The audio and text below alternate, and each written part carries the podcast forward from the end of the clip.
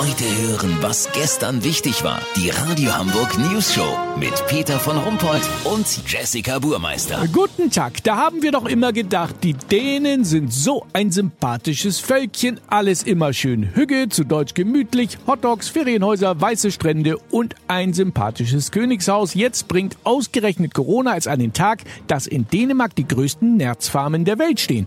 Die marderartigen weißen Tiere mit den süßen Knopfaugen werden für Pelze, Shampoos und Kunstwimpern gezüchtet. Nun müssen 17 Millionen Tiere, weil sie ein mutiertes Coronavirus in sich tragen, vorzeitig gekeult werden. Wir sprechen mit einem Exemplar, das aus einer Farm entkommen konnte. Es möchte unerkannt bleiben. Deswegen nennen wir es hier einfach Friedrich Nerz. Hallo! Ja, erstmal Glückwunsch zur Flucht. Äh, tragen Sie denn das Virus auch in sich? Soll ich Ihnen mal was sagen? Das ist mir sowas von scheißegal. Ja, das kann ich durchaus verstehen. Wie muss man sich denn so eine dänische Nerzfarm vorstellen? Stellen Sie sich das lieber nicht vor. Oh, so schlimm.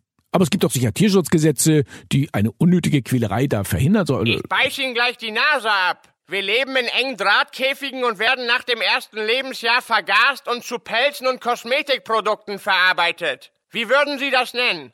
Artgerechte Tierhaltung? Eine ausgewogene Work-Die-Balance? Nein, das natürlich nicht, aber. Kein Aber. Sie haben recht, kein Aber. Wir von der News Show verurteilen das aufs Allerschärfste. Von uns trägt auch keiner einen Nerzmantel, nicht mal Jessie, glaube ich. Ja, aber nur weil ich mir den nicht leisten kann. Eben. Herr Nerz, was machen Sie denn jetzt? Äh, schulen Sie um auf, ja, Frettchen? Nö, ich glaube, ich gehe zum Militär. Ah, ein Nerz beim Militär. Ja, ich gehe zu den Fallschirmspringern. Ah, Oha.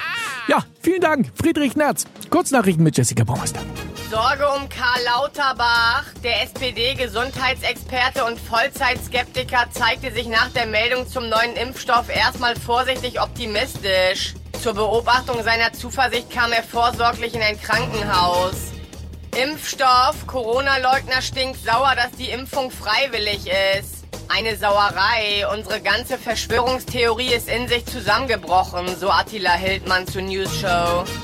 Dulsberg, Fahrer von Kleinwagen flieht vor Verkehrskontrolle. Das Auto war geklaut, er hatte keinen Führerschein und er stand unter Drogen. Ansonsten hat er sich aber völlig korrekt verhalten. Das Wetter. Das Wetter wurde Ihnen präsentiert von Kunstnerze von Iltis. Das war's von uns. Wir hören uns morgen wieder. Bleiben Sie doof. Wir sind es schon.